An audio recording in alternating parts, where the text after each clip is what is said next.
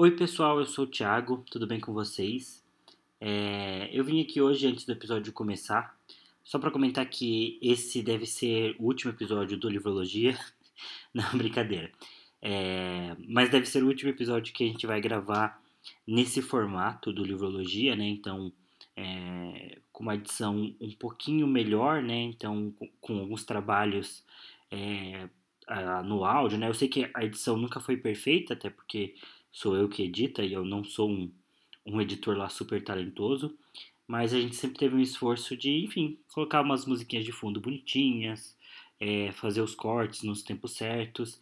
E apesar disso ser muito legal, isso tem tomado muito tempo do, do podcast como um todo. E a gente percebeu que tem uma certa tendência, né? É, hoje no universo dos podcasts, as coisas serem um pouco mais dinâmicas, mais cruas. E é isso que a gente quer começar a fazer a partir de agora. Então, a gente vai tentar sempre manter as conversas do jeito mais natural e legal possível. É, e o conteúdo vai se manter o mesmo. E volta e meia, claro, vão ter alguns momentos de edição para as coisas fluírem um pouco melhor. Mas o, o podcast vai ficar diferente. Eu, eu não acho que isso necessariamente vai diminuir a qualidade do podcast, só vai deixar ele realmente mais cru, que eu acho que é como a maior parte dos podcasts hoje são, e, e a gente gosta, ouve, então Acho um ponto positivo até. É, um outro ponto é que agora a gente também está gravando os episódios é, no YouTube, principalmente no primeiro momento do Livrologia Pop, é, que são os, os, episódios gravados juntos com o Beraldo, né? Que, é que a gente fala de cultura pop, filmes, séries, é, e não tanto de literatura. É, então, se você quiser, você pode ir lá no canal do YouTube, que já tem lá o Livrologia Pop 2 é, gravado nesse formato. E aí sempre também a gente vai transpor o áudio é, desses vídeos pro, pro Spotify também. Então é isso, pessoal. É, desculpa me alongar um pouquinho no, nesse anúncio. É, esse episódio ainda está no formato normal, na, na edição normal que a gente sempre faz. E eu espero que vocês gostem muito. Valeu!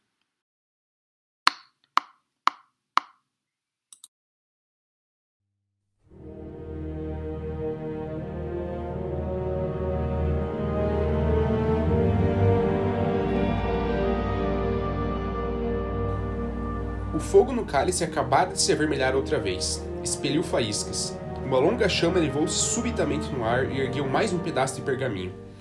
Com um gesto aparentemente automático, Dumbledore estendeu a mão e apanhou o pergaminho. Ergueu-o e seus olhos se regalaram para o nome que viu escrito. Houve uma longa pausa, durante a qual o bruxo mirou o pergaminho em suas mãos e todos no salão fixaram o olhar em Dumbledore. Ele pigarreou e leu: Harry Potter.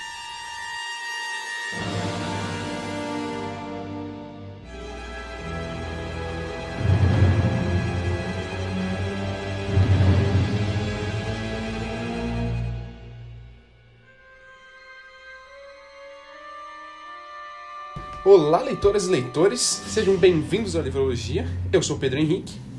Eu sou o TH Magaldi. E como vocês podem ver, hoje é dia de saga, dia de gravação dos episódios, aliás, dos capítulos do 11 ao 20 de Harry Potter, onde as coisas começam a esquentar no livro, onde já tem nessa cena que eu acabei de ler do nome do Harry sendo expelido pelo cálice. Eu particularmente gosto dessa cena, tanto no filme quanto, quanto aqui no livro. Acho legal assim, esse clima de ensaio Harry Potter e tudo mais. Então a gente vai falar sobre essas questões hoje, temos pontos para levantar. Não acontece nada de absurdamente relevante, começa o torneio entre bruxos e tudo mais. Mas enfim, esse é um livro mais longo, a gente vai tentar ainda assim trazer né, é, é, pontos que a gente julgou relevantes e tentar diversificar os episódios, né? Porque um livro longo de, sei lá, cinco, cinco episódios de podcast para o livro todo, talvez não difira tanto o conteúdo, sei lá, dos capítulos 10 a 20 e do 20 ao 30, mas ainda assim a gente vai tentar diversificar e trazer pontos é, é, extras a cada, a cada episódio, né? É, e lembrando que esse também é, é, o, é o episódio do Livrologia que a gente volta ao Livrologia normal, porque o último episódio que saiu foi o do Livrologia Pop, que nosso querido Pedro aí não estava presente, mas agora já está aqui. Não fiquem, não fiquem tristes, Pedro já voltou com a sua voz de radialista, encantando a todos. Olha só, nem, nem tinha me tocado nisso, até porque foi recente a mudança, né? então nem tinha, nem tinha percebido, mas sim voltamos ao Livrologia Literatura e agora com saga, né? Não vai ser só saga, obviamente, mas teremos ainda uma boa parcela de saga, porque dois por mês estão garantidos, né, pra gente cumprir nosso cronograma e tudo mais. E hoje é um, desse, um desses casos. É isso. Faz a chamadinha, Pedro, que é, que é tua. Então, se vocês estão ansiosos para continuar essa saga, para saberem o desenrolar aí de, do, do Harry participando do torneio Tribruxo e como que isso tá, tá se desenrolando, continua com a gente que com certeza vocês vão gostar.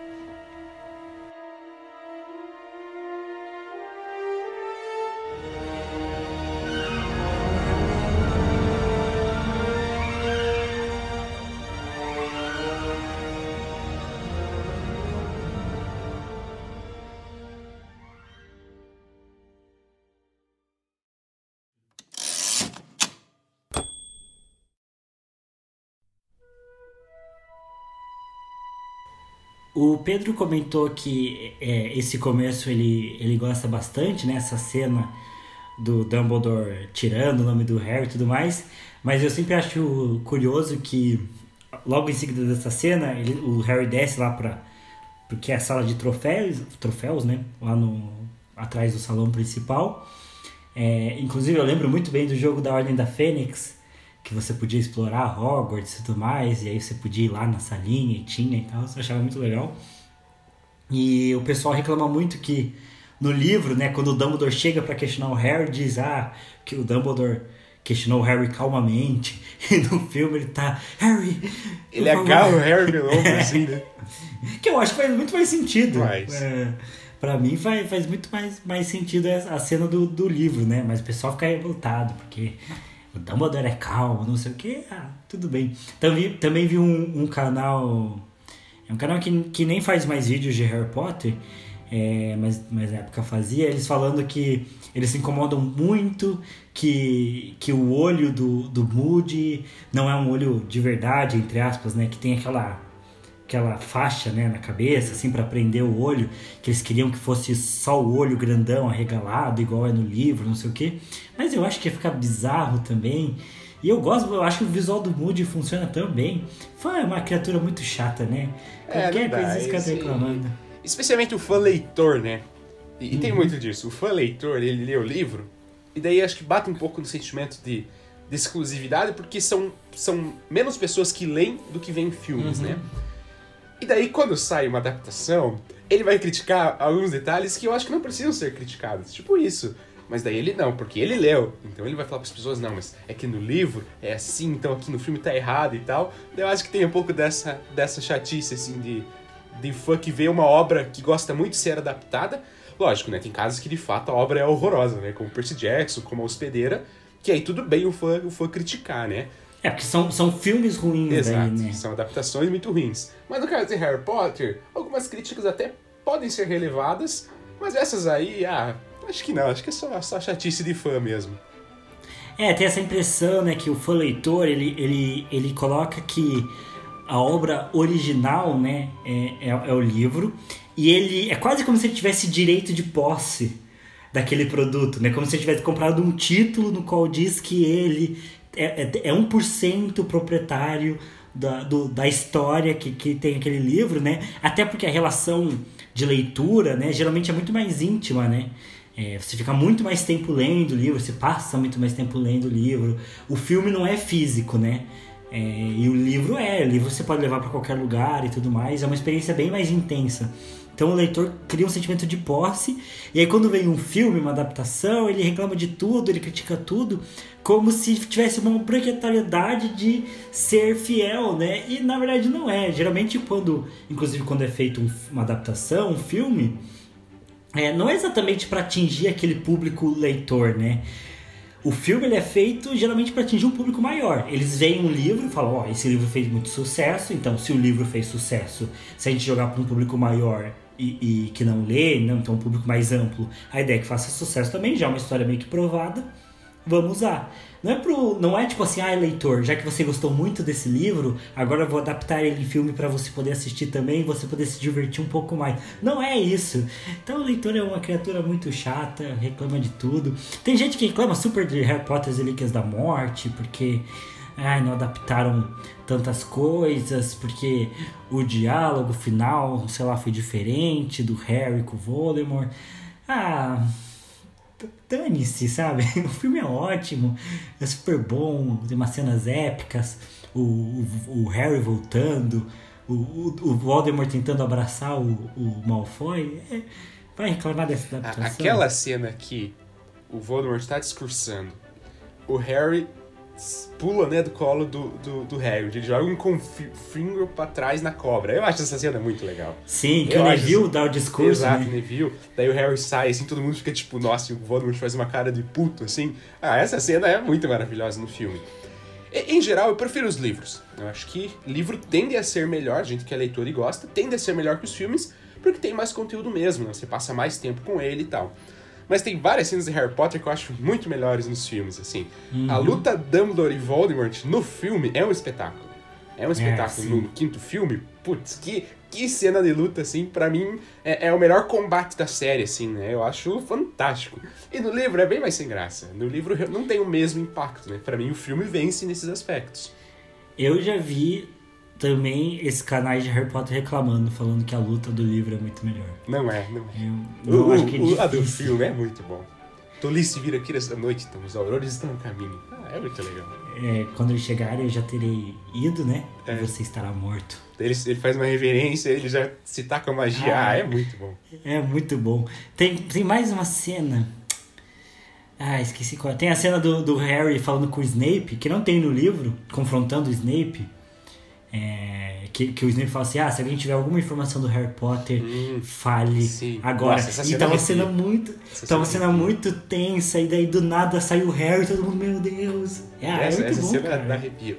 Outra que tem no filme, só que no livro. Aliás, tem no livro, mas no filme fica muito melhor. É convocar as estátuas, né? Quando uhum. a Minerva usa a magia para convocar e as estátuas caem, putz, pra mim é uma cena arrepiante também. Sim, o, o filme também tem um, um, plano sequência, que é quando o Harry, Ron e Hermione eles estão indo pra, pra casa do, do lago lá. Eles passam pela, é, por tem... aranha, por gigante. Isso, é, que, que é até uma referência a cada um dos problemas que uhum. eles enfrentaram nos filmes, né, nos, nos livros, né? Então o primeiro filme tem um troll, então tem um gigante batendo, aí as aranhas, aí tem dementadores e tudo mais. É, mas é um plano de sequência, assim, com, com cena de batalha, e a galera voando na vassoura e atacando, e. Nossa, é, é muito bom. Não, os filmes são ótimos, cara. Em geral, não tem tantos motivos para criticar os filmes, não. Por mais que eles é. possam diferir, mas eu acho que são adaptações eu, fantásticas. É, eu particularmente eu não gosto muito do sexto, porque eu acho que realmente daí a adaptação muda o, o sentido da história, né? Eles fazem um filme de romance. Verdade, verdade. E na verdade o livro é inteiro baseado na, na, nas descobertas das memórias do Voldemort, né? Então parece que eles nem estão adaptando necessariamente a mesma história, eles colocam umas cenas extras. Ficam meio, meio zoado assim, né? E, o, e do que estamos falando aqui, o, o Cálice de Fogo, né? É uma adaptação que eu não gosto muito, assim. Eu acho o, livro, o filme meio fraco. Eu sei que um monte de gente gosta. Eu gosto. Foi, foi o meu preferido por muito tempo. Eu gosto. É, mas eu, eu não gostei, cara. Eu sempre achei meio, meio fraquinho, assim. Pra, acho que eu não gosto muito das atuações, do, do, do, nem do trio principal, nem dos outros personagens. Tipo, sabe qual, qual que é a cena que pra mim é a mais ridícula de todas? É, é as escolas entrando. Que Bumba Tonks entra com elas pulandinho, hum. assim e soprando uma coisinha, e aí o pessoal de Durmstrang entra marchando, é, batendo, e, e, e, e, aí eles colocam slow motion, é, eles colocam slow motion na, na, nas barras que eles estão usando. Pra mim aquilo é, é o cálice de fogo, é uma tentativa de parecer uma parada muito maneira, mas na verdade, se você olha, é bem é meio tosco, assim. E os efeitos ficaram bem, bem ultrapassados já, né? Isso não é culpa do, do filme, né? Porque, enfim, na época era bom. Mas se você. Eu assisti hoje também com a, com a minha. Hoje não, né? Recentemente com a minha esposa. E. E nossa, o navio de Durmstrang chegando. Dá, dá, dá, um, dá um ruim, assim, ficou fraco já. Mas enfim, né, faz parte é, também. É, faz e, parte. E não, não necessariamente é um filme ruim, né? Não, não é isso. Eu entendo, mas eu, eu gosto. Eu, talvez o ponto que eu mais gosto, que me faça ser bem apegado ao, ao filme, é a musiquinha que eles colocam pro torneio Tribucho. Eu gosto muito daquela musiquinha. Musiquinha do torneio Tribucho? É, tem, tem até no, nos jogos de Harry Potter Lego tem elas. Que, enfim, não, não me arriscarei a imitar, mas depois eu mando pro Thiago, talvez ele possa colocar na edição. Ou eu mesmo. Colocarei. Vai que sou eu. Vai ser... Olha só. Olha só, vai ser o fundo aqui, ó, nesse exato momento.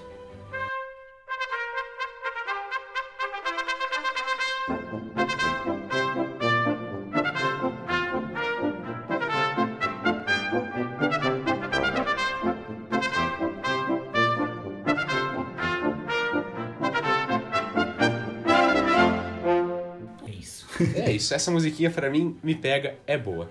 É... Enfim, mas agora viajamos bastante, falamos dos filmes, que fã em geral é chato e tudo mais. É... Mas agora indo de fato pro que acontece no livro, falei né, que ia tentar diversificar né, de um episódio pro outro e tudo mais, para não ficar quase que a gente falando sempre as mesmas coisas.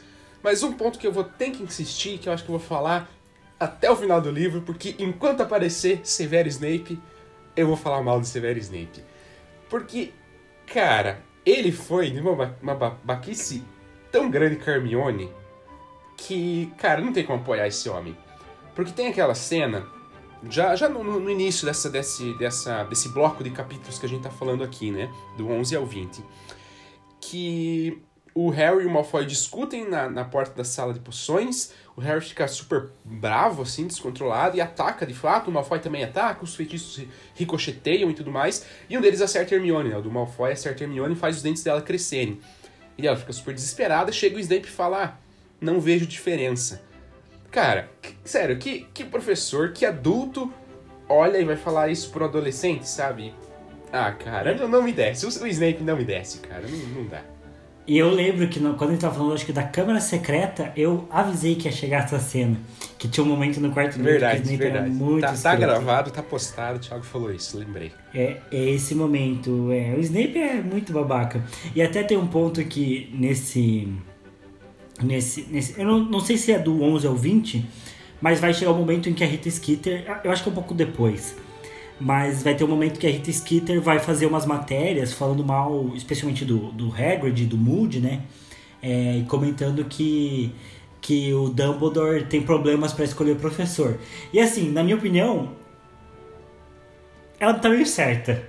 É, é um ponto meio babaca ali da Rita Skeeter, o jeito que ela faz, porque ela fala do fato do Hagrid ser um gigante, do filho de gigante, né? Mas é, é meio que verdade, porque se você for olhar bem, Nenhum professor fica no cargo de defesa contra as artes das trevas, o que já é preocupante. O que Kirill tinha o Voldemort na nuca. É, então uma peça O Lockhart era o Lockhart. Uma farsa completa. O Lupin né? até era ok. O Snape fudeu com o Lupin, né? Spoiler pra todo mundo que ele era lobisomem. Sim. Mas, mas ainda assim, vamos combinar que, que o Lupin, ele ainda era um lobisomem. Então, é, querendo ou não, ele era um professor que tinha um problema bem sério ali para ser resolvido. Sim. Talvez não fosse a pessoa mais estável para ser sim. professor, mas tudo bem. Aí tem o, o Moody, que na verdade é o Bartol Crouch Jr. Pelo amor de Deus. Disfarçado. E cara, o Harvard é um péssimo professor.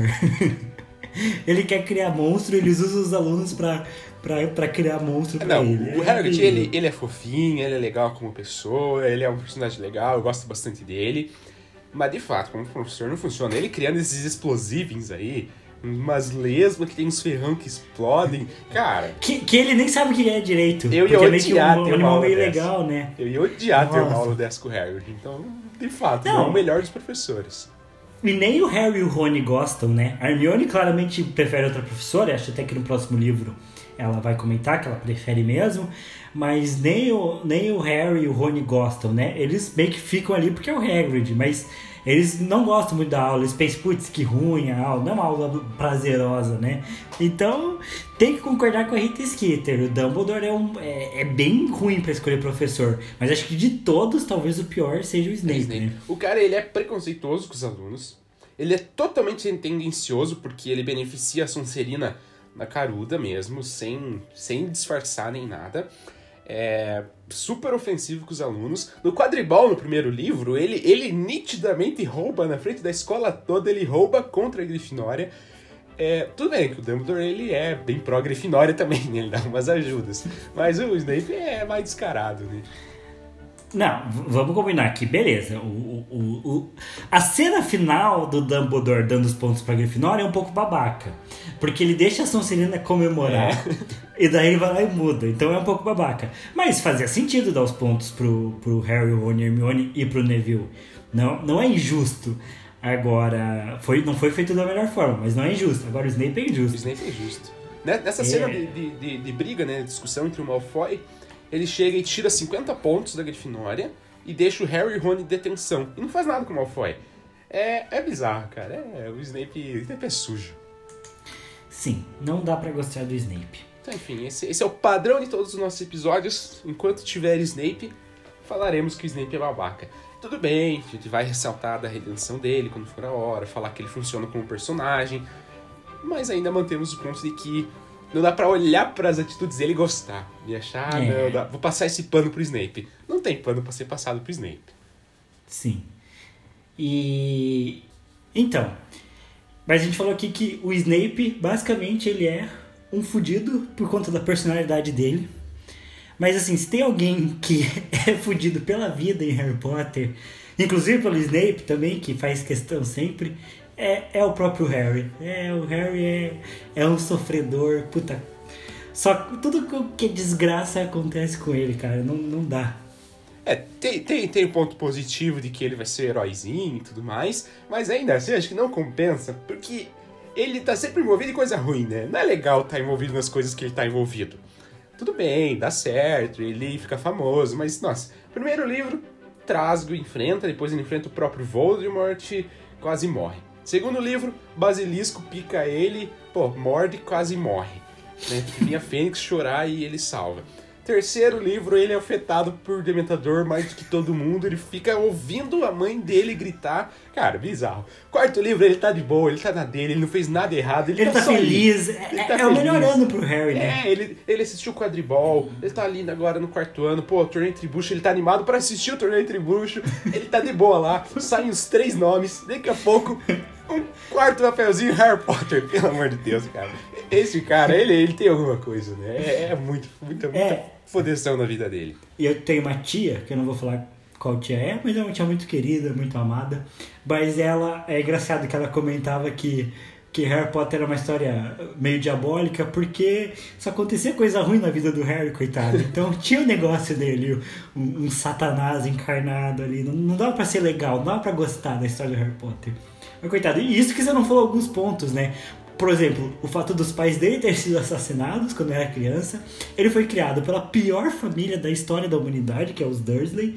Aí no terceiro filme, além dos, dos Dementadores, tem ainda um assassino que traiu os pais dele, que tá procurando exclusivamente por ele. Então, assim, ele, ele simplesmente não tem paz. É, o Harry é a definição de, de não ter paz. Ele é por... tem um, um ano sossegado na vida. É por isso que, realmente, quando o Victor fala que no quinto livro faz sentido o Harry ficar chato, fala mesmo, porque ele, ele é um fudido. O que, que, que, ele vai fazer nessa vida? É, é, claro que ele vai ficar chato, né? Tudo, tudo acontece de ruim com ele. E, e pra piorar ainda, tem o Rony ficando com inveja na, na do Harry. Eu já ia entrar nesse ponto. Eu ia comentar exatamente isso. Porque para piorar toda a situação. Porque, ó, além, além disso?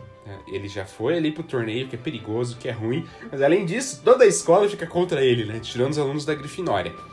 As pessoas usam bottom, né? Falando Harry fed, Potter fed. Ah, os caras ficam zoando, falam mal. Tanto que eu até, eu até dou risada nessa cena. Que a, a, a, a Show chama ele no, no corredor, né? E daí, daí ele vira e fala: Sim, estou indo chorar pela minha mamãezinha, não sei o quê. Daí ele vê que é ela. Então até nisso, é, sabe? Aquele crush ali, ele vira xingando porque ele tá puto. Olha o Harry, cara. Dá, dá, dá pra entender os motivos do Harry, cara. Ele, ele é realmente um ferrado. Daí, no é. meio disso tudo, melhor amigo dele, que era pra estar do lado apoiando, putz, fica com inveja. E eu entendo a frustração do Harry também, né? Porque, beleza, a gente olha o Harry e a gente pensa, nossa, é o Harry. Mas, cara, ele passa por muita coisa ruim, né? E ele sabe disso. Então ele vê o Rony tendo inveja dele, ele pensa, cara, inveja de mim, olha isso, cara. Né? Tipo, as pessoas né, tratam quase o Harry como um bicho, às vezes, né? De olhar pra cicatriz e tudo mais. E aí o Rony vem e tudo mais. Também dá pra entender o Rony, né? Eu acho que, para mim, é um motivo infantil, particularmente. Eu analisando de fora, né? Eu vou olhar o Rony, ah, tá com ciúme da atenção, porque ele não tem atenção, né? Tem essa disputa com os irmãos e tudo mais. É, então em casa mesmo ele já não, não tem tanto destaque, né? Daí ele vê o Harry sendo muito destaque agora mais uma vez, uma coisa que ele também queria, né? Porque acho que ambos é, é, internamente, né? Até o Harry ele fica delirando várias vezes, né? Tipo, ele tá dormindo, daí antes de dormir ele pensa nele levantando a taça e tudo mais. Isso antes da inscrição, né? Então acho que os dois ficavam fantasiando isso. E aí ele vê o Harry indo, se dando bem, entre aspas, né? Porque tirou ali, vai participar do torneio e tudo mais. Eu enfim, dá para entender. Continua achando infantil, mas olhando pela perspectiva do Rony, eu acho que para ele isso é muito forte, né? Tanto que quando ele se olha no espelho lá no primeiro livro, ele se vê como alguém de destaque, né? Então, para ele, essa ideia de ter destaque é tão forte que é o maior desejo do coração dele, né? Porque o espelho mostra justamente isso. Então, o maior desejo dele é ter esse destaque. Então, dá para entender a perspectiva do Rony como personagem ficar bravo, né? Mas aí eu acho que o desenrolar da discussão fica infantil dos dois lados, né? Que aí o Rony não dá o braço torcer, o Harry que pode se aproximar, porque o Rony acho que ele já se mostrou, já se mostrou arrependido antes, né? Não necessariamente pro Harry, mas a Hermione falava e tal, que tipo, pô, voltem se falar. E daí o Harry era cabeça dura, né? Ele era o teimoso. Não, eu não vou porque. Ah, não, ele é o Rony e tal. Aí o Harry falando com os Sirius, desce o Rony, uma chance que eles podiam ter para conversar ali e tal. O Harry é super grosso, estúpido, né? Do tipo, taca uma coisa nele, taca, taca algo na cabeça e fala, ah, agora você vai ficar com uma cicatriz que você tanto quer e tal. Tipo, uma resposta super áspera, assim, agressiva, né? Enfim, então isso contribui também, né, pra, pra fodeção do Harry, né? Essa briga intensa com o Rony nesse começo, que é a primeira vez que eles de fato brigam, né? Ele, ele e o Rony. Teve no livro passado com a Hermione, né, da, da discussão, mas Harry e Rony, acho que essa é a primeira vez. E eles ficam alguns capítulos, né, de fato brigados e sem, sem se falar e tudo mais. É, enfim, entendo os motivos, de novo, né? É, eu, particularmente, acho infantil, mas entendo o motivo pensando nos personagens. Harry fica puto porque, putz, já tá acontecendo tudo de ruim, ele tá super nervoso e ainda o Rony vem com esses papinhos. Lógico que ele fica estressado. E o Rony tem um desejo muito forte por essa questão, né? então faz sentido ele sentir essa inveja e tal. Mas o desenrolar poderia ser mais, mais maduro dos dois, né? É, na verdade, se você parar pra pensar, os dois se completam, né? O Harry tem a coisa que o Ron mais quer e o Ron tem a coisa que o Harry mais quer, né? Que o que o Harry mais quer é uma família. Quando ele olha pro espelho, ele vê não só os pais, mas todos os Potters da, da, da do passado dele, né? É, o Rony já vê alguém cheio de glória. E, e, o que o Harry quer é o que o Rony tem, justamente uma família muito grande e, e, e amável, que tá sempre ali, e, que às vezes até você se perde no meio da família de tão grande que ela é, né? Então, tipo, os dois têm o que. Quase os Magaldi. É, nossa. É, mas quase que um vai ter o que o outro quer, e através do relacionamento deles, eles vão encontrar isso, né? de, de várias formas, né? O, o Rony vai encontrar uma notoriedade através do Harry e o Harry vai encontrar uma família através do Rony, né? Literalmente, tanto que vai casar com a irmã dele, né? Safado. Safado. É. E o, e o Rony vai, enfim, tanto do, de ser goleiro de, de quadribol, né? Que vai ser né, também ali muito junto, por estar junto com o Harry, né? Mas toda aventura que eles vão fazer, né? Vão entrar pra história juntos é, dessa forma. E realmente, eu também concordo, eu acho que é um desenvolvimento bem infantil, mas acho que faz sentido, né? Não é, não é ruim do livro, né? É, faz sentido com os personagens. E não só isso, acho que um ponto legal dessa briga deles é que, por um lado, vai reforçar a amizade do, do Harry com a Hermione, né? Então a Hermione vai estar ali presente pro Harry, vai ajudar ele a fazer as coisas, vai estar presente. E o bom deles brigarem agora é que no ano seguinte, quando o bicho começar a pegar mesmo, aí a amizade deles vai estar tá provada já, né? E a amizade com a Hermione também, né? Tanto que a minha, a minha esposa tá, tem ouvido a Ordem da Fênix, então volta e meia, né? Eu entro no quarto, ou enfim, ela tá na cozinha, ela tá ouvindo. Eu peguei vários trechos, assim, do Harry brigando com a Hermione, brigando com o Rony. E, e é engraçado, porque é um posicionamento bem diferente, né? Parece que o Rony e a Hermione o Rony ele fica quieto sempre, tipo, ele não tenta discutir muito com o Harry, porque acho que agora ele entende realmente a posição que o Harry tá. É, e a Hermione ela tenta sempre convencer o Harry a ser um pouco mais sensato e tudo mais, mas dá pra ver que tem realmente um, um companheirismo muito forte, assim, deles tentarem estar tá ajudando o Harry a, a, fazer as coisas e não atrapalhar, e muitas vezes o próprio Harry não tá percebendo, né? Então o Harry é bem chato mesmo com eles e tal. Então, enfim, é, para mim é, é, é, é, a melhor amizade que tem da literatura, assim, né? Não, não, não conheço outra tão legal assim, até porque são sete livros é, que tem um foco bem grande em desenvolver essa amizade e eu acho muito massa, né? Acho que funciona realmente muito bem e funciona nos momentos bons e funciona nos momentos ruins, né? Que eles estão tendo agora, né? Belas palavras do Thiago, concordo. É... E, e, é isso, né? Só também ressaltando do meu ponto, que, que eu falei de ser infantil e tudo mais, mas eu estava julgando os personagens, né? Porque eu acho que faz sentido, porque eles são adolescentes, né? Então eles têm essa briguinha e tudo mais. Faz sentido eles serem infantis porque eles têm 14, 15 anos, né? As pessoas com 14, 15 anos de fato são muito infantis mesmo, né? Então, enfim, não é um defeito do livro, né? Do tipo, ah, a J.K. escreveu de um jeito infantil. Até porque a gente aqui, né, na livrologia, em geral, trata a infantilidade às vezes como defeito, né? Tipo, uhum. a gente fala, ah, esse livro aqui é meio bobinho. Os primeiros livros de Harry Potter são meio bobinhos, meio infantis, a gente não gosta tanto. Mas nesse caso não, né? Não estou criticando uma. Tipo, a J.K. fez uma cena infantil que eu não gostei.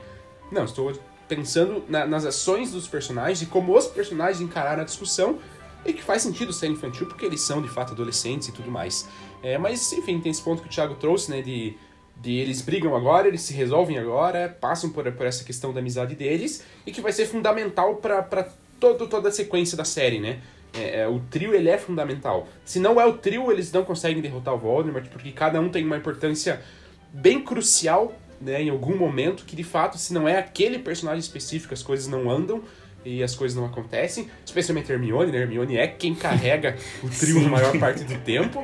É, ela que devia ser eleita, né? Porque ela que carrega, mas enfim, né? tem também a importância do Harry, a importância do Rony em vários momentos, então o trio em si que é responsável, né, pela, pela derrota, né, do, do, do regime que Voldemort vai instaurar. Enfim, a amizade deles passa por esses altos e baixos, como foi a briga dos dois com Hermione no último, agora é a briga do Rony e Harry. É... Enfim, não lembro exatamente de cabeça, mas. Ah, o sexto livro vai ter a briga de Rony e Hermione daí, né? Uhum. Então, o, o, trio ele vai passar por brigas individuais, né? É, é... Sempre um brigando com o outro e o outro, né? O terceiro ali estando meio de. de enfim, de interlocutor dos dois ali, intermediador e tudo mais, que o trio passa por esses períodos, mas enfim, faz parte da amizade deles, que é uma amizade muito bem construída e bem relevante para a história como um todo mesmo, né? É, e um ponto que eu fiquei pensando agora, né? Não tinha parado para pensar nisso, mas é curioso, né, como como eles dependem meio que um do outro para amadurecer, né? É, talvez mais até do que em certo nível do que relacionamentos familiares, né? Porque tipo eles ficam o ano inteiro, né, juntos, né? Eles não têm é, basicamente quase que a, não só a educação formal, acadêmica deles é dada em Hogwarts, mas a, a, ética do dia a dia, né? E, e, a educação emocional e tudo mais vai ser meio que dada é, em Hogwarts também, porque sendo um colégio interno, né? E até acho assim que uh, os colégios internos que eu acho que tem aqui no Brasil, porque né, colégio interno não é um mito, né? É uma coisa que existe, por mais raros que sejam eles existem. Mas até onde eu sei, colégio interno aqui no Brasil, é, os alunos quase que todo final de semana podem voltar para casa, né? Não, não existe é, essa proibição ou, enfim, é, esse afastamento, né? Então, é, quase sempre né, o aluno pode, ali no final de semana, volta para casa, seus pais moram perto e tudo mais. É, eu, eu lembro que, não sei se você chegou a ouvir falar também, Pedro, do, do, do, colégio interno que tem do Adventista, que tanto eu quanto o Pedro estudamos no Adventista. É que você... Eu não lembro, eu era bem mais novo. É, mas tem um colégio lá em São Paulo, um colégio interno Adventista. Aí volta e meia eles iam lá fazer propaganda do colégio, só que é super caro, né? É, mas lá você pode, final de semana, você, você não precisa. É, é que lá tem um final de semana que você guarda o sábado, né? Mas eu acho que você pode sair, viver família e tudo mais. E Hogwarts não. Então você fica realmente um pouquíssimo tempo com a sua família mesmo, né? Você vai passar ali meio que sete anos sem vendo sua família, tipo, dois, três meses por ano só. Então é pouca coisa, é meio bizarro. É, e é, é, eles têm muito problema, né? O trio ali, a gente vê que eles têm muito problema de, de relacionamento, de diálogo de, de poder se expressar melhor, né? Então, tanto o Rony quanto o Harry quanto a Hermione, né? O problema do, do Harry com o Rony, o problema do Rony com a Hermione, o problema... Acho que não tem um problema particular do, do Harry com a Hermione também, mas as brigas que vão ter eventuais do Harry com a Hermione é porque eles não conseguem se comunicar e falar dos sentimentos deles de uma maneira clara, direta, objetiva, né? Então agora nesse livro vai ter também o Rony ficando meio bravo com a Hermione, porque a Hermione tá, tá, tá indo com o Krum, mas nem a Hermione fala pro Rony é, admita que você gosta de mim, eu gosto de você, a gente fica junto. É, e nem o Rony fala isso, então eles ficam se enrolando. Então, enfim, é, realmente eles demoram bastante para amadurecer, mas é, eles meio que dependem um do outro para isso, né? E, e, então faz bastante sentido o relacionamento deles ser confuso e, e ter essas idas e vindas, assim. E é, e é legal, né? Pra gente é legal de acompanhar. É legal mesmo, realmente é. Como o Thiago trouxe, e eu concordo, pelo menos da literatura que eu conheço, eu acho que é o, o, o exemplo de, de amizade mais, mais bem construído e melhor de um modo geral, né? Até porque são sete livros e tal. E, e, e um foco bem central da história é esse também, né? É, a gente trouxe né, no episódio com o Vitor Cavanessa que a, a, a, parte política é bem importante, né, para a construção de Harry Potter, mas acaba que a amizade também, né, um, um pilar muito grande, né, o relacionamento do trio. É, e partindo agora para outro ponto, falamos aqui de amizade, coisa bonitinha e tudo mais. Agora vou falar um pouco sobre crueldade, porque um ponto que me chamou a atenção nesse, nesse livro é, é, é justamente, né, nesse, nesse, nesse bloco de capítulos, é justamente a, a, a crueldade que tem o, o, os seguidores do Voldemort e, e, o regime do Voldemort de modo geral, né? Tipo, tudo que eles já fizeram e que eles fizeram e é de boa, não pesa para eles, não tem nenhum problema eles terem feito o que fizeram. É, e para mim ficou bem retratado isso. Primeiro, a gente já comentou, né, da, da força que tem, né, a cena da Copa Mundial de Quadribol, né? Deles arrastando os trouxas e tudo mais, né, fazendo isso flutuar e as roupas íntimas e tudo mais aparecendo. Já foi uma cena forte, já demonstra, né, um pouco do que, do que, do que são os seguidores do Voldemort, né?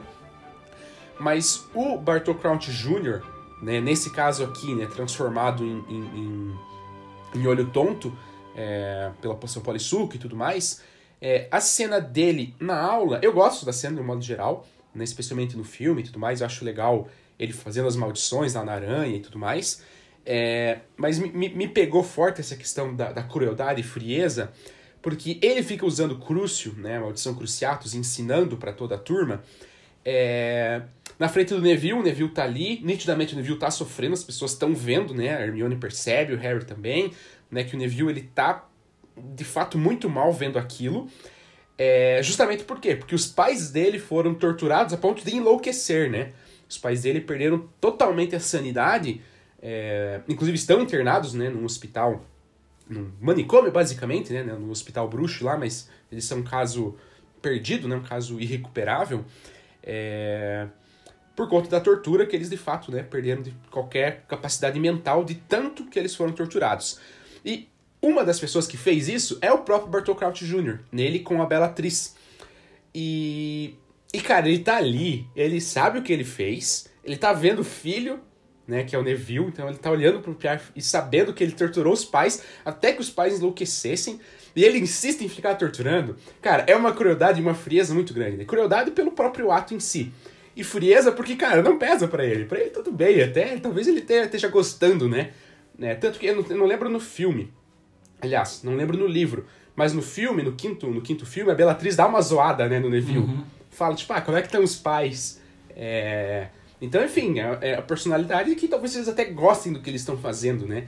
E, cara, para mim é, de fato, parando para pensar, assim, um nível de, de, crueldade que não tem palavra, talvez, melhor para definir do que crueldade, cara. É é, eu, eu fiquei de fato bem pensativo quando eu vi isso, assim, no sentido de, cara, como, como pode, né, uma situação dessa? É, e é esses detalhes, né, que a gente vê em Harry Potter que é, fazem com que a história fique muito pesada, né? Tanto porque não, é não é uma violência escrachada, mas quando você para pra, pra pensar, você vê o quão pesado é. E segundo, porque tem um reflexo muito forte em pessoas reais. Porque eles fazem isso porque eles acreditam num tipo de movimento e daí num tipo de política, num tipo de governo que para eles se encaixa completamente fazer esse tipo de coisa, né? E, e, e, a gente sabe que isso tem paralelos na real, né? De, de tortura e de, enfim, extermínios em massa e, e violência desse nível, né? Pessoas que são assim. Então, realmente é muito pesado. E um ponto que eu ia comentar do Bartô, né, e do Moody, é o quanto é estranho, né? Porque apesar de ter esse, esse lado, assim, né? O personagem do Moody funciona muito bem no quarto livro, né? E posteriormente, quando for mudar, quando não for mais o Bartô, o Crouch bebendo poção polissuco e for o Moody mesmo, original, não vai ter uma mudança de personalidade. E eu tava até conversando com o Pedro antes da antes da gente começar a gravar, que teoricamente a poção polissuco ela não muda a personalidade da pessoa. Então eu acho que é um, é um pequeno, pequeno, talvez não tão pequeno erro da, da J.K. Rowling, né? É porque não, não realmente é como se ela não tivesse mudado os personagens, né? E na verdade são dois personagens diferentes. Um é o Bartol Crouch Jr., fingindo ser o Muri, e outro é o Bartol Crouch, é o, é o Muri mesmo, né? O Alastor Muri como Aurora, do jeito que ele é. Mas não, não existe essa virada na personalidade, né? Eles são basicamente quase o mesmo personagem. É, e tem momentos muito bons, né? Então, momentos que, ele, que, o, que, o, que o Muri interroga o Karkaroff, né? Que ele vai interrogar meio que o Snape, que ele fala com o Snape, é, os momentos que ele interage com o Harry. Quando ele o Draco em Doninha. Nossa, esse é o momento. E, e, pra mim, esse é o momento mais engraçado da, da saga Harry Potter. É, é ele transformando o Draco em Doninha, e, e no filme, pelo menos, ele fica. Ah, sua, seu, sua Doninha miserável, desprezível, não sei o quê. E, e o Draco lá indo e vindo. Aí chega a Minerva, muito engraçado. Que ela pergunta: o que você tá fazendo ele? Ensinando. é muito bom essa resposta. Ela, ela pergunta: Isso aí é um aluno dele, tecnicamente uma doninha. e daí depois a, a Hermione até vai zoar o Malfoy, né?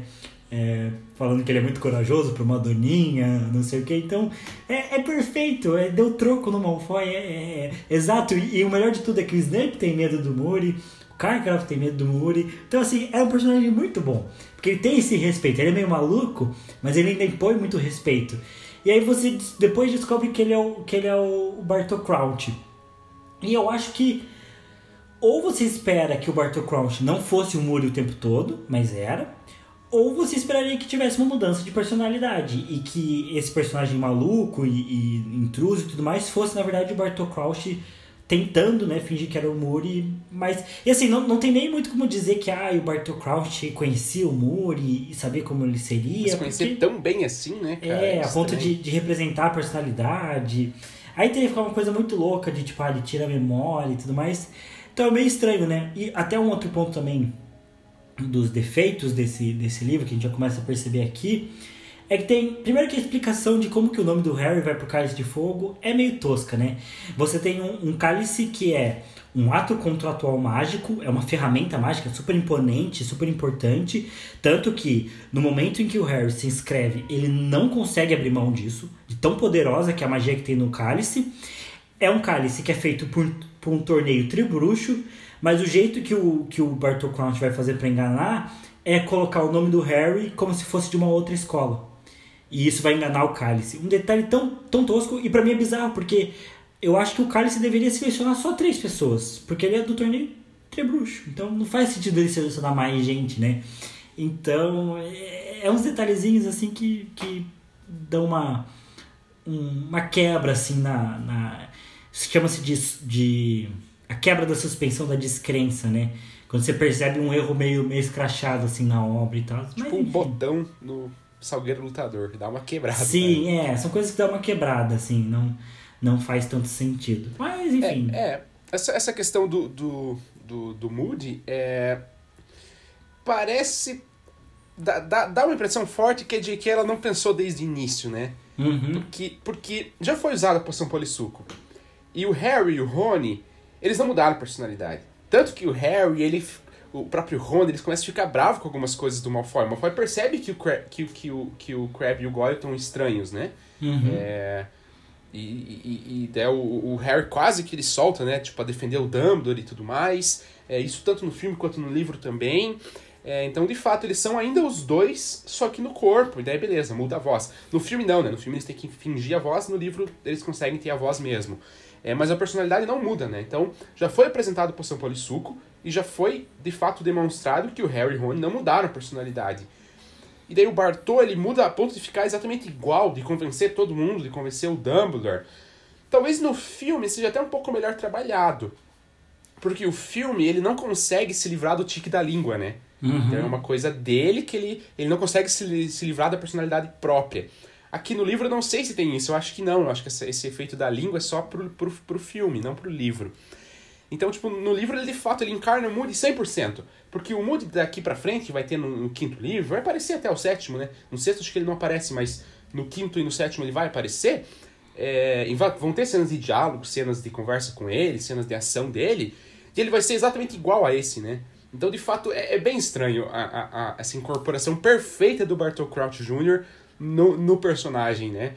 Dá, dá uma impressão forte tendo em vista isso que eu comentei, né? Porque a poção polissuco já foi usada, ela não foi criada aqui.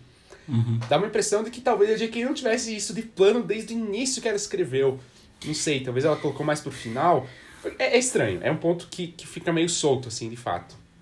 É, é estranho porque se ela não tivesse pensado nisso, a história parece que não faria tanto sentido, porque é, É. bem importante, né? É, toda a pira com o Bartô, né? E o Muri também é, é apresentado aqui, então. Sei lá, mas eu- o que eu acho que parece que faria mais sentido. é, até porque não só depois, mas não só antes, mas depois também a poção Polissuco aparece de novo e, e todo mundo vai virar Potter, ninguém vai mudar a personalidade, a Hermione vai virar Bellatrix, não vai mudar a personalidade.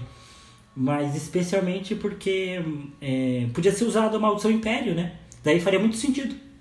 Porque daí continuaria sendo o Muri e ele poderia estar controlado, né? De uma forma que ele age como Muri, mas ele também é um agente duplo, né? Pro Voldemort e ele não consegue se livrar. Se fosse maldição Império, faria muito mais sentido.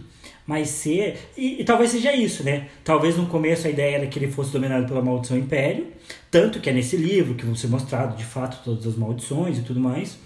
É, mas que depois, em algum momento, ela considerou que faria mais sentido, talvez até para uma cena que vai vir um pouco depois, que é o Harry com o ovo, tentando descobrir o que tem no ovo do dragão, e aí ele vai ver no, no, no mapa do maroto. Até talvez seja isso, porque é uma cena repetida até, né? Porque no livro passado aconteceu do Harry pegar o mapa do maroto, olhar pro mapa e ver um nome que era estranho, que no caso era o do Pedro Pratigru. Agora vai ter a mesma cena do, do, do Harry olhando pro mapa e vendo um nome estranho, que é do Bartol Crouch Jr. Do Bartol Crouch, né? Porque não, não tem a marcação de Júnior. É, então, é uma cena repetida. Então, talvez a J.K. Rowling tenha adicionado essa cena depois e para fazer tudo isso, ela precisou justificar que na verdade era poção polissuco e ela foi lá e revisou. Né? Então, talvez, porque o livro, né? Vamos lembrar que é, diferente de quando você lê o livro, ele não precisa ser criado necessariamente numa sequência. A J.K. Rowling pode ter criado começo, meio, fim, depois voltado no começo, depois ido pro fim, depois acertado o meio, né? O livro passa por várias etapas de revisão, de reescrita, então, às vezes ela realmente foi mudando e alterando isso, e o resultado ficou bom, mas teve essa pequena quebra, né, que não faz tanto sentido. É, de fato, é, é, é, é um. É uma falha aqui, né, nesse caso desse, desse livro. É, não é fundamental para a história da saga, mas é uma falha relativamente grande, assim, né? Pensando que para esse livro é muito importante e não faz tanto sentido, pensando até que a poção polissuco é, é usada na saga como um todo mais vezes, né? Então é um erro até meio, meio crasso da J.K., por assim dizer, né? Mas enfim. Um último ponto aí que eu, que eu quero trazer antes de a gente falar de momento Weasley e momento Malfoy, ah, e de encerrar e tudo mais. É... Mas é que eu, eu gosto do, do torneio de bruxo de modo geral, assim. Eu, eu gosto da primeira prova do dragão, eu gosto como eles resolvem, né? Cada um resolve diferente, o Harry pega a vassoura. Eu gosto muito da cena do filme, porque eles estão conversando, né? O Moody com o Harry, e o Harry fala, ah, eu vou, eu vou muito bem. Daí o Moody fala, ah, mais do que muito bem, pelo que eu soube. Daí o Harry fala, ah, mas eu não posso levar uma, uma vassoura. Aí o Moody responde, mas pode levar uma varinha? Eu gosto desse, desse diálogo deles, assim, né? E daí já vai e corta pra cena direto do Harry usando ah, o, o, o Atio, né? Que é a feitiço convocatório e tudo mais. Gosto no filme, mas gosto aqui também dele como né, o, o, o Moody ajuda, nesse caso, o Harry, né, para que ele consiga. Gosto de como o Harry né, ele chamava a Sora, ela veio, e ele voa e tudo mais. Eu, eu gosto dessa primeira prova, gosto do torneio de um modo geral, assim, tá, é um clima bem diferente até agora, né, no, no, no, no- dos outros livros, né, porque tem esse torneio diferente e tal. Eu, eu gosto da ideia, gostei da primeira prova, como eles resolveram. O Cedrico, né, que transformou uma pedra em um cachorro, aí não deu muito certo, ele foi queimado. Mas é muito inteligente, vai É, faz muito sentido. O Krum usou um feitiço no olho. Foi direto um ataque bruto, assim. Uhum. A Flair eu não lembro, mas ela foi, acho que foi a de pior desempenho. Não lembro Normal, agora como né? ela fez pra. A Fleur é chata pra um cacete, né? A Flair é chata, a. Flair é chatinha. Hum, Ah, uma coisa que eu gosto, eu, eu acho a ideia da- das vilas assim bem atraentes assim. É, é, é, é, um, é mais uma criatura, né? Que, que, que eu não sei se é de um folclore e tudo mais, mas que é muito legal ali no, no mundo bruxo, assim, né? Tipo, eu consigo imaginar, assim, me colocar no lugar do Rony, assim, ser meio atraído, não sei o quê. O Thiago, adolescente, era muito assim. Ah, né? ia cair fácil. Nossa, eu ia ficar igual um idiota. É, mas eu também não lembro como que ela faz pra, pra vencer o dragão. Eu acho que ela faz alguma coisa que. que não. Ah, alguma coisa a ver com o fogo do dragão, não sei. Ah, realmente não lembro. Eu sei que o. Acho que o Cedrico ele vai esmagar os ovos, ou o Krum vai acabar esmagando Ah, é. os outros Acho que ovos. foi tipo isso. de- É um dos dois. É, foi o Krum, porque ele usou o feitiço no olho e o dragão ficou meio zonzo. Daí o Uhum. próprio dragão pisou, né? Daí ele perdeu pontos. Daí o Karkaroff, né? Deu 4 pro Harry só pra, pra ficar Sim. com a mesma nota do Krum. Aí também, né? Pra você ver, né? Que é meio parecido, né? Karkaroff, Snape, né? Tudo esse comensal, tudo bostalhão, né? É. É... Enfim, né? Mas até eu também gosto muito do torneio Tribruxo. É, Acho que o Thiago, que cu- curtia muito Yu-Gi-Oh!, não, não, não consegue superar é, é, esse plot dos torneios, assim. Cara, eu gosto de tudo que é meio torneio. E, é engraçado, porque eu na vida não sou tão competitivo. Eu não sou a pessoa mais competitiva. O Pedro sabe. Eu às vezes até evito competição, assim. Eu, porque eu não curto Eu tanto do clima. Mas o Pedro, né? Mas o Pedro fica bravo em jogo de fute. Já vi o Pedro ficar muito bravo. Qualquer jogo. É, Só eu não. futebol. Qualquer coisa. É, o Pedro gosta de ganhar. Eu não, assim, eu, eu sou tranquilo. Mas, cara, eu adoro ver tudo que envolve competição. Então, eu lembro que Yu-Gi-Oh! tinha os torneios, Naruto tem torneio, tem um monte de anime que tem torneio. É... Putz, que mais? Jogos Vorazes que tem um torneio e tudo mais. Aqui o torneio Tribruxo. Eu tô assistindo pela segunda vez uma série que tem no Netflix que é chamada The Ultimate Beastmaster, que eu acho muito legal, porque ele tem essa pira, assim, é, que até falei pra, pra, pra, pra Milena, que é diferente das Olimpíadas, porque acho que o clima das Olimpíadas é um clima mais... Ah, estamos aqui celebrando o povo humano e a nossa capacidade atlética, todas as Nações Unidas. E Ultimate Beastmaster é, é- tem um storytelling, assim, de tipo, quem será o grande campeão a derrotar a besta. É, e aí cada episódio tem um, um Beastmaster, né, um dominador de besta que ganha. Aí todos eles vão pra final pra lutar todos pra ver quem que é o The Ultimate Beastmaster. Então eu gosto muito assim dessa ideia dessa competição. Me lembra um pouco o campeão entre bruxo também. Então eu gosto muito assim esse plot. É, é muito surpreendente como eu não consigo gostar de Pokémon, porque Pokémon é basicamente uma história disso, né? E eu nunca gostei de Pokémon. Ah, Mas, eu enfim, gosto até hoje. Pokémon é. É, um- eu- um- Eu queria muito gostar de. Pokémon. Pode falar, Pedro, desculpa te cortar. Não, você ia falar que tem um apreço, não ia comentar mais nada. Tem um apreço sentimental com Pokémon desde a, desde a infância. É, eu nunca consegui gostar. Até fui tentar ver um cara jogando e não vai. Não, não consigo. E assistir anime hoje, daí também. Pra mim não, não pega tanto, né? É que eu acho que eu não vi na infância, né? Quando tava todo mundo vendo Pokémon, eu tava vendo Yu-Gi-Oh! Então. Essa é, É, eu por outro lado não consigo gostar de Yu-Gi-Oh! né? Acho que foi isso. É. Porque eu assisti o Pokémon e não assisti o Yu-Gi-Oh! né? Eu não tenho um grande apreço. É, mas essa questão eu também gosto, né? Dessas questões competitivas. Eu mesmo sou, né? Inclusive deveria ser menos, porque às vezes eu tenho um espírito competitivo pra nada, né? Que não vale nada. Um jogo de segunda-feira que não vale nada, você tá pagando pra jogar e você vai lá e que competir não faz sentido, né? Então, enfim. É, mas tem até no, no, no The Witcher, o jogo, né? O Wild Hunt, que é o, o, o jogo da nova geração. Nova não, né? Que agora tem a, a do PS5, mas pro PS4, né? E Xbox One e tal. É... Tem uma missão que é uma das que eu mais gosto, secundária, porque ela não tem uma história. É que você vai enfrentar em cada, em cada vilarejo, cada. Não é necessariamente um reino, né? Mas cada grande bloco, assim, de pequenos vilarejos, quase uma cidade, vamos supor que sejam cidades, tem um campeão de boxe, né? Daí o boxe ali nesse caso, sem luva e tudo mais, né? um boxe bem, bem primitivo. É... E aí tem uma missão secundária que você tem que enfrentar todos para se tornar o campeão de todo o reino de Witcher, o campeão de boxe. Aí o Thiago falando isso me lembrou muito que eu gostei muito de fazer essa. Inclusive é bizarro, porque você chega para enfrentar o último e você vai enfrentar um golem de pedra na mão. Cara, é muito difícil. Eu joguei muitas vezes para conseguir ganhar. Porque você não tira nada de vida, porque você tá socando pedra, cara. É muito difícil. Mas é legal, eu gosto dessa, dessa missão e é isso, né? É- Ela não tem nada de história, é uma competição, um torneio. Você vai enfrentar os campeões para você se tornar o campeão de boxe de todo o reino, né? Eu gosto. É, igual, igual o The Ultimate Beastmaster, que não tem nada de especial também. Tanto que é narrado pelo Rafinha Bastos e o Anderson Silva. É a, combinação, é a pior combinação da história. Mas você se acostuma porque é legal, sabe? É, é massa ver a competição. E daí eu gosto que é uma competição bem física, né? Bem diferente, todo mundo compete. É, é legal, assim. Fica aí recomendação também para vocês do The Witcher e do The Ultimate Beastmaster. Belo jogo The Witcher, inclusive. Sim. Tem boatos de lançar um próximo, mas acho que é só boatos, acho que não tem nada confirmado. Mas eu espero que lance. Talvez faça sentido, foi uma franquia que fez muito sucesso né, agora pro PS4, foi o primeiro grande jogo de sucesso né, da, da, da geração. E É. talvez lance pra próxima. É legal. O que eu quero mesmo é o jogo do Harry Potter. Ah, Isso eu tô ansioso, hein? Putz. É, é, eu acho que é o jogo que eu mais tô ansioso pra lançar em toda a minha vida, assim.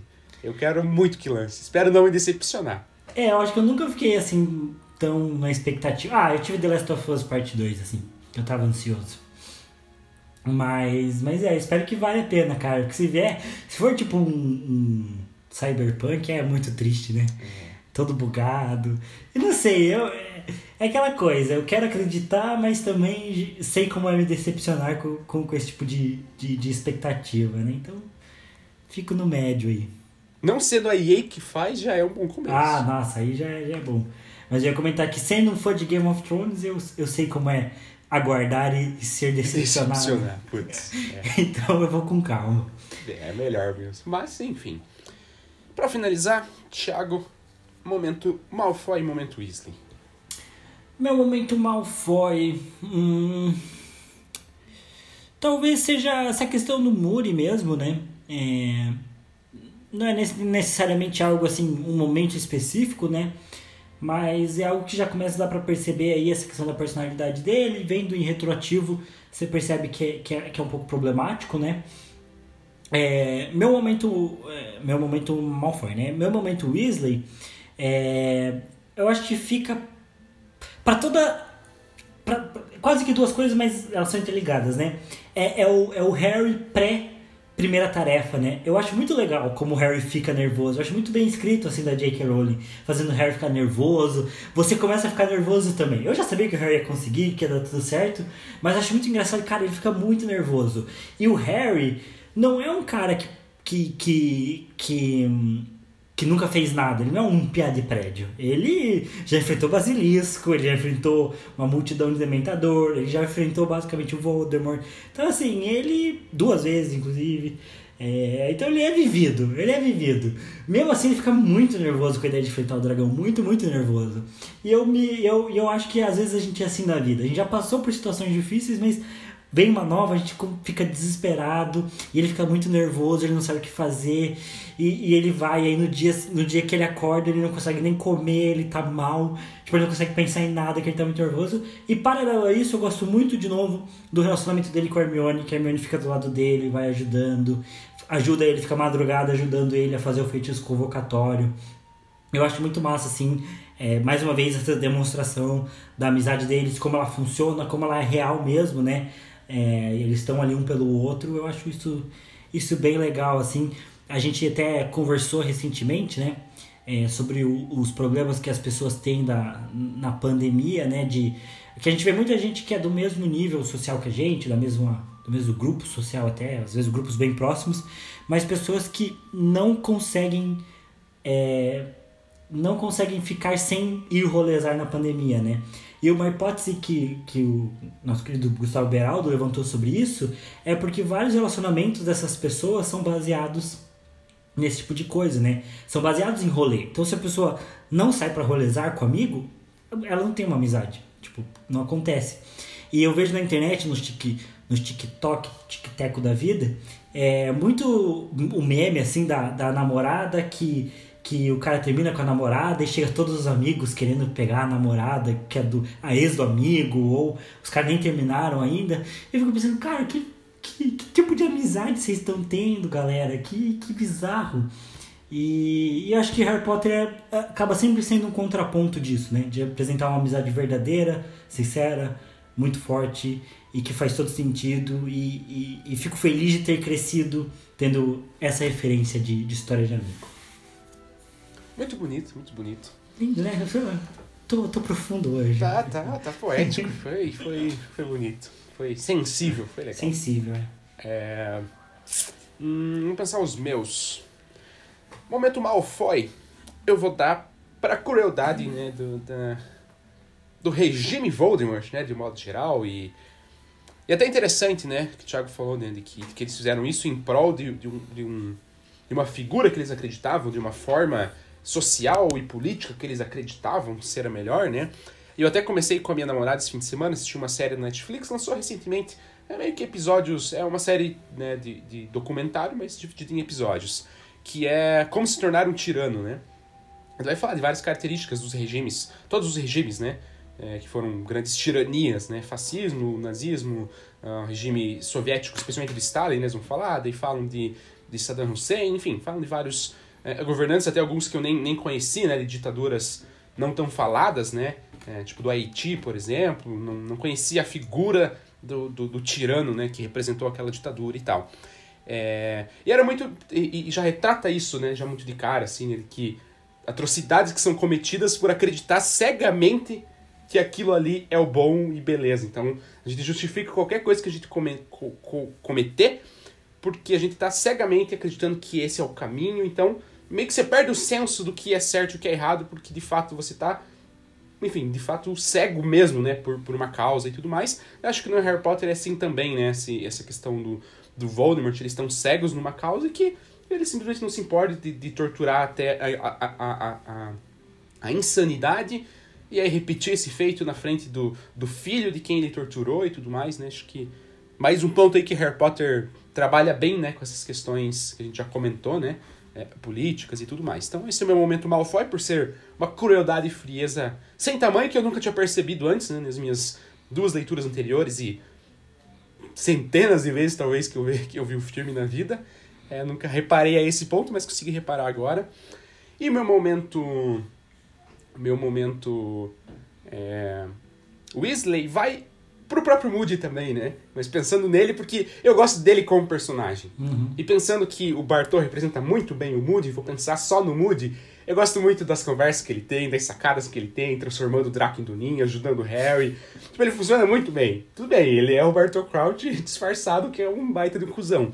Mas mas a, a, figura do Moody ela funciona legal nesse livro assim. Eu acho ele carismático e tudo mais, né? Então, dou o meu momento Weasley, o Malfoy e o Weasley pro, pro mesmo personagem nesse caso, mas com facetas diferentes. Eu lembro do, do sétimo filme, do Moody dando a poção polissuco pra galera se transformar no Harry, e ele fala: "Ah, já aviso vocês, tem gosto de xixi de duende". Aí o Fred fala: "Você anda bebendo muito xixi de duende, né?" É bom, tem, tem boas sacadas humorísticas na série. É, isso sim. É, o, o Victor falou, né, no nosso primeiro episódio de Senhor dos Anéis e Harry Potter, né? De fato, os gêmeos, eles têm vários momentos, assim, que, que eles são engraçados, né? Falando do, do Percy, né, do, do Igby. É. Muito bom.